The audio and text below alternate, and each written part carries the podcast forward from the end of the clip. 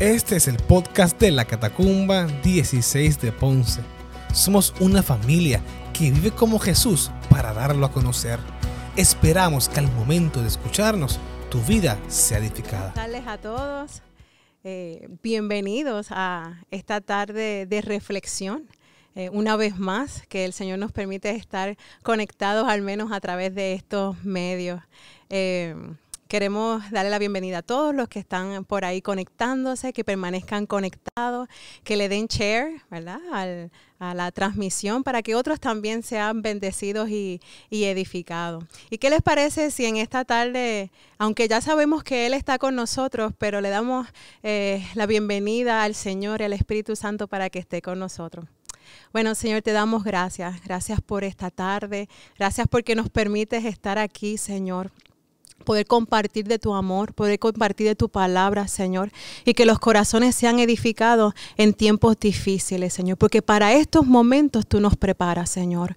Te damos la gloria, te damos la honra y con corazón agradecido nos presentamos delante de ti, Señor, y te damos muchas gracias, Padre. Ven y, y, paséate en este lugar, Señor, y comparte, Señor, de tu corazón aún más al corazón de nosotros para que, para que podamos crecer, Señor, y sentirte y sentir tu abrazo y tu amor. En el nombre de Jesús te damos gracias. Gracias, Señor. Amén.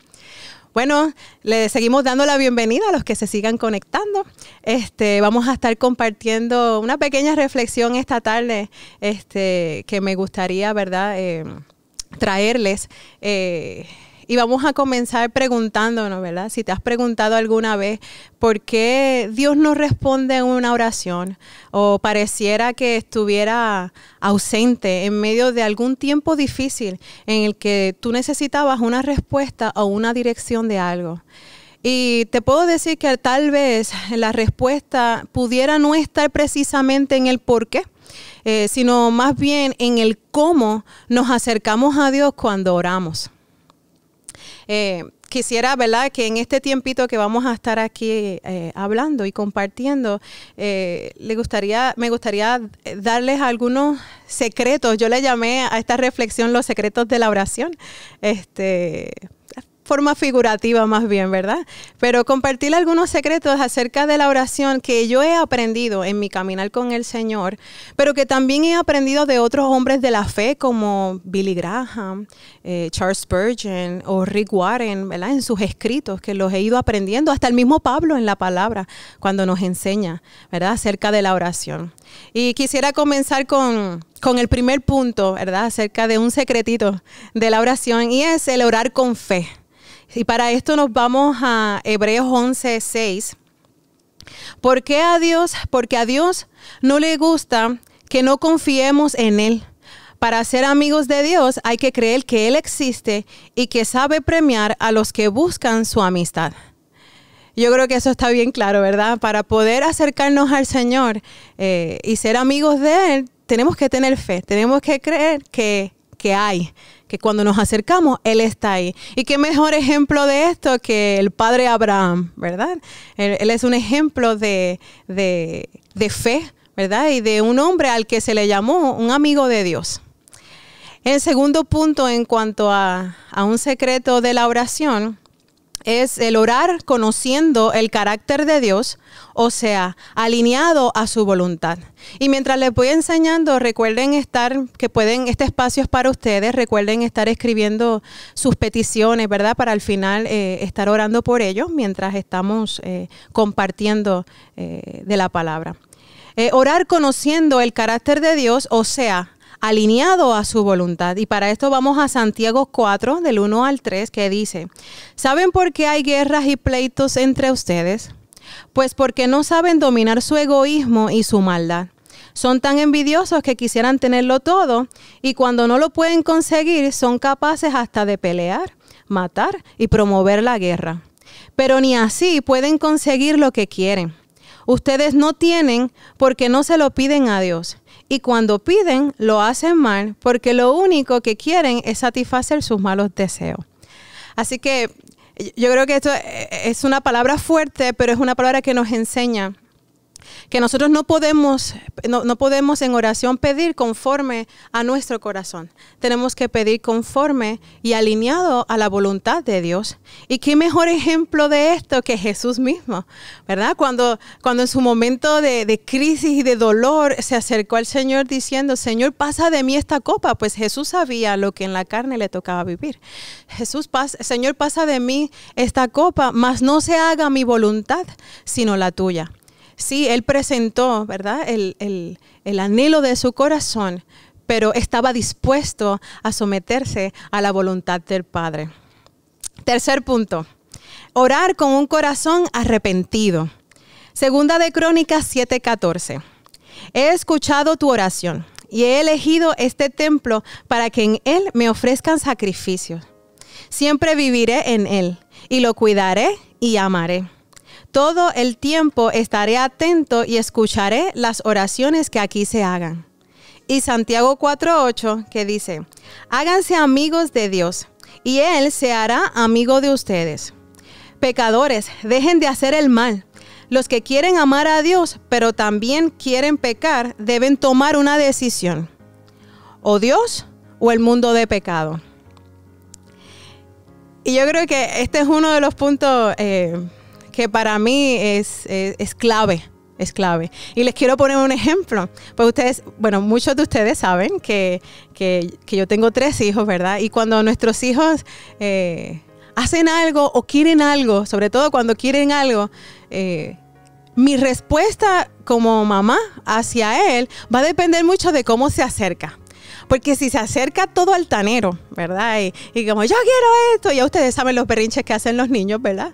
Y se acerca, yo quiero esto y ta, ta, ta, ta. ¿Cuál va a ser mi respuesta? Ah, no, pues, hasta que te calmes y aprendas a pedir, pues no te voy a dar lo que, lo que, lo que me estás pidiendo. ¿Por qué? Porque no lo estamos pidiendo correctamente. Y yo creo que lo mismo pasa con, ¿verdad? Con el Señor. Si nosotros no aprendemos a acercarnos con el corazón correcto, pues apelar a la misericordia de Dios va a ser bien difícil porque el Señor, más que cualquier otra cosa, está interesado en nuestro corazón. Entonces, si yo me acerco con altivez en mi corazón, pues el Señor va a querer tratar la altivez de mi corazón primero ¿verdad? Antes de conceder X o Y petición, ¿verdad? Que yo le esté eh, entregando o cómo me estoy acercando para, para orar. Y esto es bien importante. Lo, lo, maravilloso de todo esto es que el Señor conoce todas las cosas y conoce nuestro corazón, conoce tu corazón y en el momento en que tú te acercas, Él, Él lo sabe todo. Antes de que esté la palabra en nuestra mente, ya Él la conoce toda. Y, y, eso es, eso es eh, crucial, ¿verdad? Y eso es, bueno saber que el Señor opera de esta manera. Eh, cuarto punto que tenemos que, considerar al momento de, la oración es orar recordando sus promesas. Y yo creo que este es uno eh, de mis favoritos también porque pues nos recuerda, nos recuerda lo que, lo que Él ha prometido que, va a ser, ¿verdad? Cuando estemos en cualquier circunstancia. Y vamos a ver el primero. Eh, el cumplimiento, vamos, vamos a ver algunas de sus promesas. Sabemos que a través de toda la palabra hay muchísimas promesas para los hijos de Dios, pero les voy a mencionar algunas que podemos recordar al momento en que nos acercamos para orar. El cumplimiento de sus promesas es el primero. Números 23, 19. Dios no es como nosotros, no dice mentira alguna ni cambia de parecer. Dios cumple lo que promete. Qué tremendo saber eso, ¿verdad? O sea, a pesar de, además de recordar cuáles son las promesas del Señor para nosotros, una de ellas sería que Él cumple su palabra, que Él cumple sus promesas. él es fiel, el Señor es fiel. Y ahí el número nos dice, Él no es como nosotros, Él no miente, Él no miente y no cambia de parecer, ¿no? Sino que Él cumple lo que ha prometido. La segunda promesa, vida eterna en Jesús. Y eso está en Juan. En Juan 5.11 nos dice, y lo que Dios ha dicho es que Él nos ha dado vida eterna y que tendremos esa vida si creemos en su Hijo. Qué tremendo, ¿verdad? Saber que tenemos la promesa de una vida eterna con Jesús. El perdón, ese es el tercero. Primera de Juan 1.9. Pero si reconocemos ante Dios que hemos pecado, podemos estar seguros de que Él, que es justo, nos perdonará y nos limpiará de toda maldad. Y eso es otra promesa que el Señor nos ha hecho. Él nos ha prometido el perdón, que si nosotros nos acercamos a Él con un corazón arrepentido, Él nos va a perdonar. La provisión.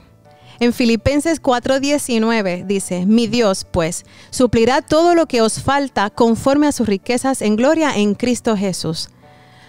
Él ha prometido que Él es, que Él es todo lo que nosotros necesitamos.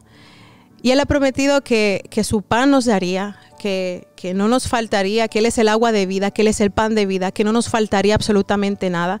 Lo vemos, ¿verdad? Eh, yo creo que esta es una de las porciones que siempre eh, mencionamos, eh, recordando que, que, que, las aves del campo, o sea, tienen para, para, comer y tienen para hacer sus nidos y, los, lirios, y, los, y los lirios tienen, ¿verdad? Eh, todo lo que necesitan para subsistir y cuánto más nosotros, ¿verdad? Que somos sus hijos, no tendríamos lo necesario para, para comer, para, para vestir, para vivir.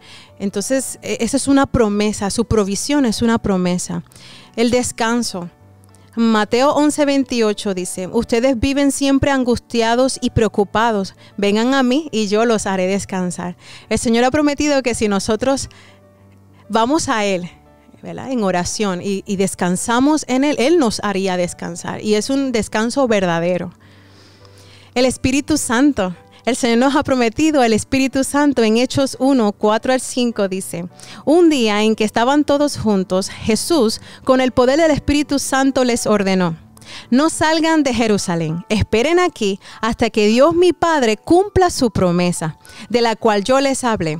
Juan bautizaba con agua, pero dentro de poco dentro de poco tiempo Dios los bautizará con el Espíritu Santo.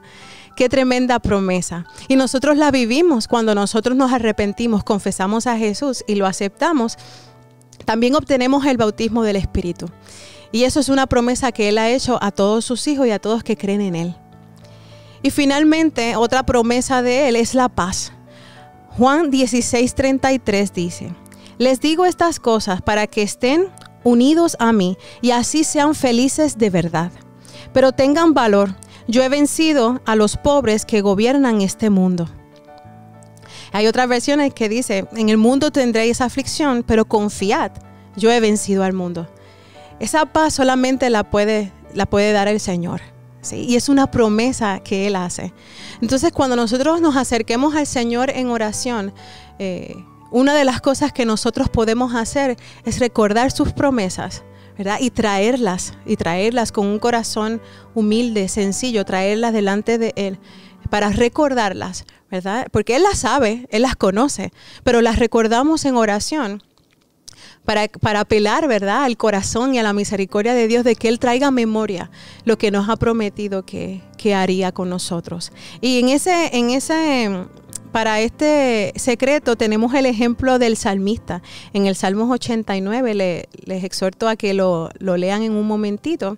Eh, ese salmo eh, básicamente es el pacto de Dios que hizo con David.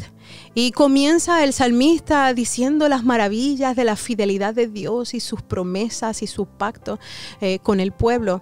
Y luego en una visión el Señor le habla y le dice como que, bueno, sí, tú me dices todas estas cosas y yo recuerdo todo, pero, pero yo te envié, ¿verdad? A mi, a mi hijo, o sea, a David. Y sin embargo, desechaste lo que te enseñé, negaste, ¿verdad? Lo que, lo que, lo que te mandé, lo que te, lo que te, lo que te mandé a hacer, lo, lo desechaste. Y entonces viene el salmista arrepentido y le dice, vas a estar enojado para siempre con nosotros. Y le comienza al final del salmo a recordar las promesas que el Señor le había hecho al pueblo, que por favor las recordara y que volviera a tener misericordia y que volviera a levantarlos una vez más. Qué tremendo, ¿verdad? El que podamos acercarnos a Él recordando lo que Él ha prometido pero siempre, como les mencionaba, el corazón y la condición del corazón es bien importante cuando estamos orando. Cómo nos acercamos al Señor es, va a ser la diferencia en medio de la petición que hagamos y la respuesta que obtenemos. Y finalmente, la quinta o el quinto secreto de la oración es el orar persistentemente.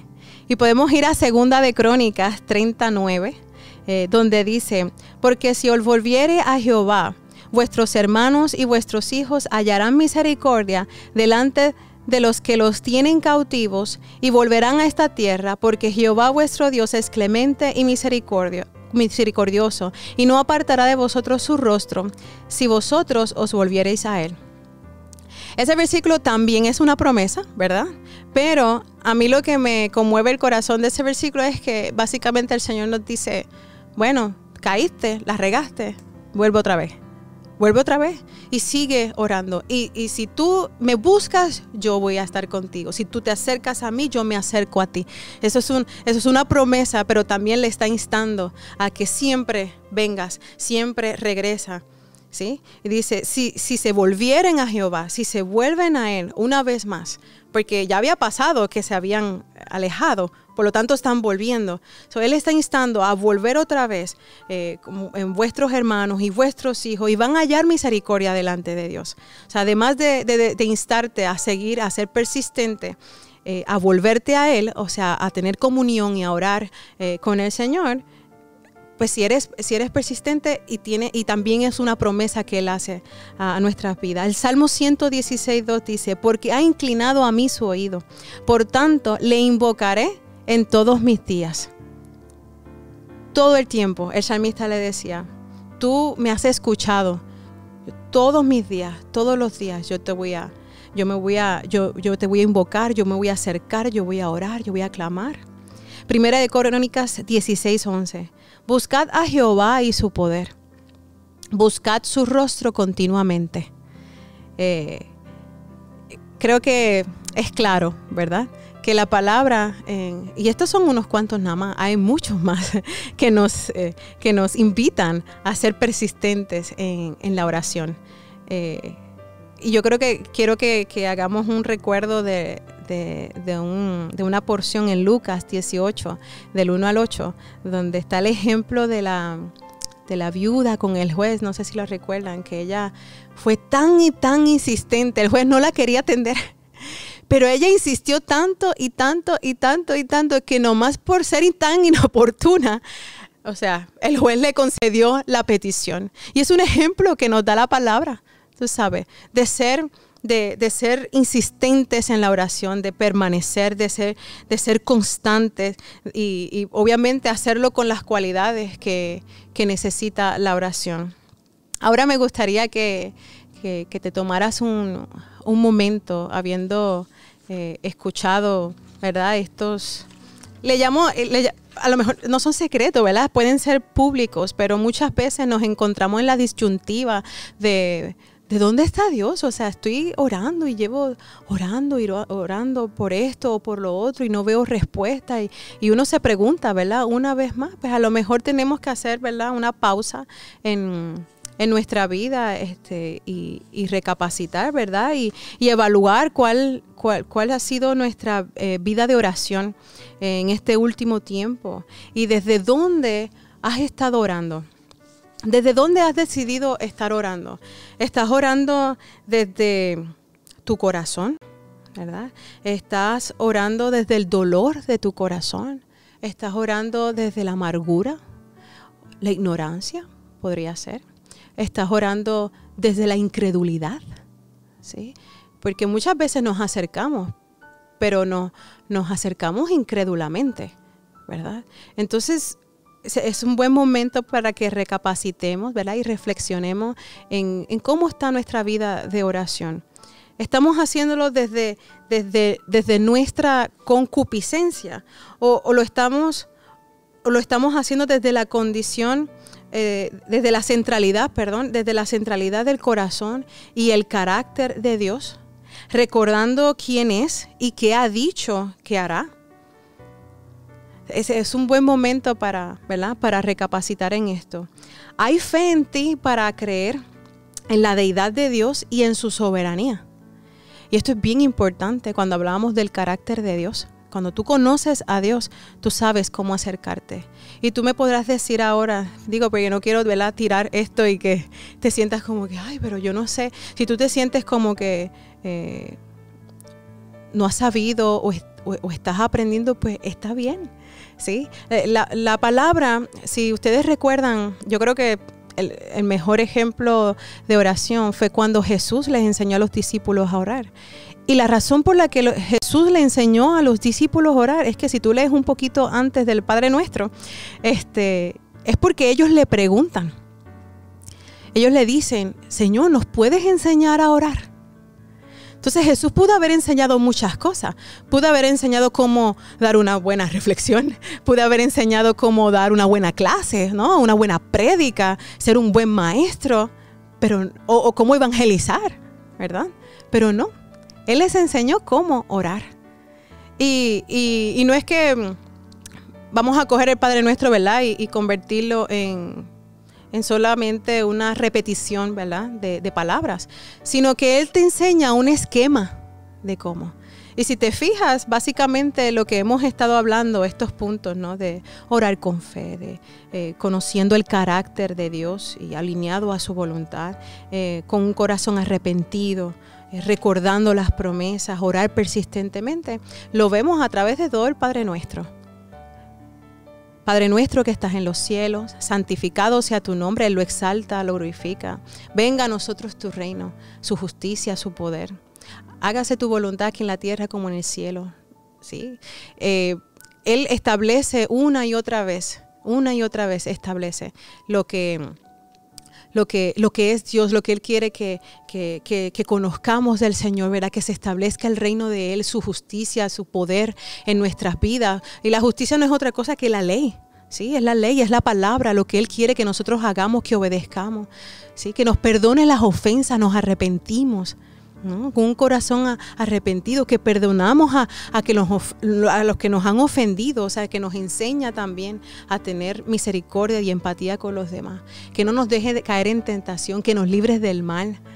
¿sí? O sea, es un esquema, el Padre nuestro que Jesús le enseña a, a los discípulos. ¿Qué mejor ejemplo que ese? Y más aún te pregunto, ¿estás dispuesto a aceptar? La soberanía de Dios y la voluntad de Dios, confiando que Él tiene el control de todas las cosas. O sea, al final de que oraste eh, y desbordaste tu corazón con el corazón correcto, ¿verdad?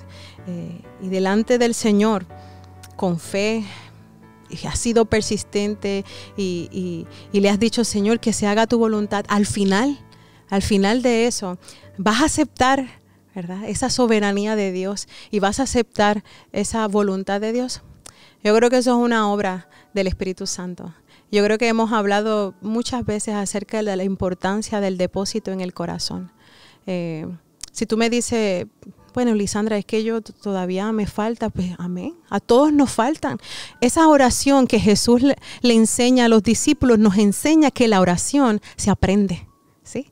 Ninguno llega a Cristo sabiendo cómo hacerlo. O sea que esto nos va a tomar tiempo. Todavía yo estoy aprendiendo a orar. ¿sí? Y si tú apenas llegaste al Señor, pues poco a poco, conociendo su palabra, conociendo, eh, pasando tiempo con Él, vas a ir aprendiendo cómo, cómo orar. Y aquellos que llevan más tiempo, pues obviamente las oraciones van cambiando y tú te vas a dar cuenta que los primeros cinco años estás orando de una manera y a los diez años tu oración se transforma y a los veinte años tu oración es completamente diferente. Y, y, así sucesivamente, conforme pasan los años y pasas más tiempo con el Señor, pues tu oración va a ir cambiando. Así que no te desanimes, al contrario, esfuérzate Esfuérzate, lee su palabra, conoce más de Él, de su carácter, de quién es Dios, para que en el momento en que nos pongamos en oración delante de Él, lo hagamos desde su soberanía, desde su poder, desde su majestad. Y al final, cualquiera que sea su respuesta, nuestro corazón va a estar en el lugar correcto para recibirla. Y así sea lo que tú esperabas o lo que no esperabas, en Él confías. Amén. Pues eso era lo que quería eh, compartir con ustedes en esta tardecita. Si hay alguna eh, petición que quisieran por lo que ¿verdad? estuviéramos orando eh, y clamando, vamos a estar todos estos días, todos los días orando para que el Señor se, se glorifique en medio de, ¿verdad? de todas las necesidades. Bueno, ¿qué les parece si oramos? Y ponemos en práctica todo lo que hemos aprendido en esta, en esta tarde. Y, clamamos al Señor, ¿verdad? Estamos en un tiempo, este, en los tiempos difíciles que ya conocemos, sigue temblando, eh, está la amenaza del virus por ahí, pero estamos firmes en la roca, creyendo que el Señor tiene control de todas las cosas. Bueno, Señor, te damos muchas gracias Gracias por tu amor, gracias por tu misericordia, gracias por tu bondad, Señor. Tú eres tan bueno con nosotros, aun cuando hemos sido malagradecidos muchas veces, papá. Muchas gracias, muchas gracias por tu paciencia. Muchas gracias, Señor, por poner tu mirada sobre nosotros, tan frágiles, tan pequeños, tan finitos, tan vulnerables, Señor pero tú te, te disfrutas, gozas, Señor, el poder, Señor, llamarnos, el poder eh, capacitarnos y el poder enviarnos y usarnos. Y te damos muchas gracias, papá. En esta hora, Señor, queremos poner delante de ti todas las circunstancias que se está viviendo como nación, Señor. Queremos poner delante de ti, Señor, todo este proceso de, salud, ¿verdad? Que, que esta epidemia ha ocasionado. Padre, nos aferramos a ti, Señor. Nos aferramos a ti, Padre, porque el futuro puede ser incierto, Señor, pero cuando estamos en ti, Padre, podemos tener la certeza que no importa lo que pase, nosotros estamos seguros en ti. Permítenos compartir a otros, Señor, esta confianza que tú nos has dado, Señor. Esta seguridad de nuestra salvación en ti, Señor. Padre, permítenos ser, Señor, lumbreras en el camino de otros, Padre. Permítenos, Señor, ser, eh, eh, dar de lo que por gracia hemos recibido. Ayúdanos, Señor, en este tiempo, Padre. Ayúdanos, Señor. Líbranos del mal para que el mal no nos dañe, Señor.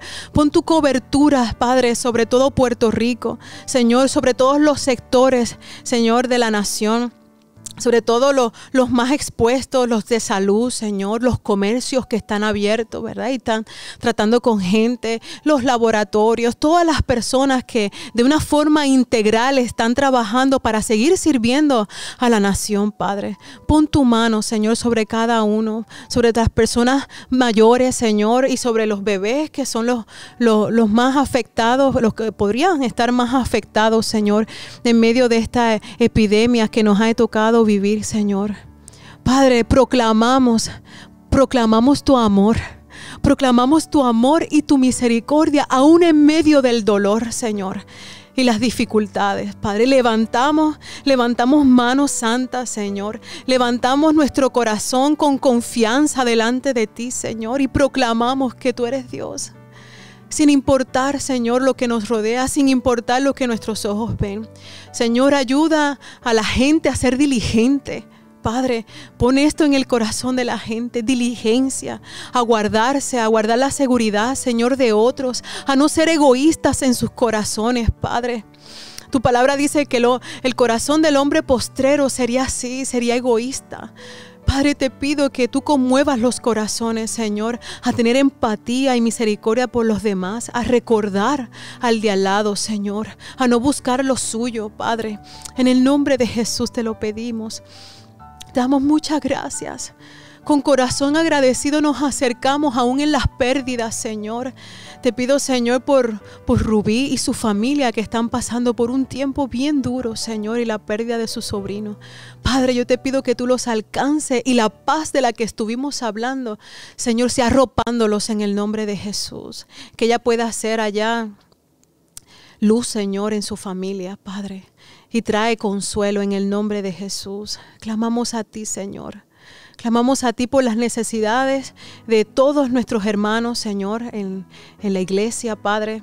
Te pido que bendigas a cada uno. Si hay alguno que está con, con ansiedad por las circunstancias, yo te pido en el nombre de Jesús que tú traigas sosiego, que tú traigas paz, Señor, esa paz que, que, sobrepasa todo entendimiento. Tráela, Señor, trae confianza al corazón, aumenta la fe en este tiempo. Ayúdanos, Señor, a ejercitar la fe en este tiempo, a poner en obra, Señor, nuestra fe.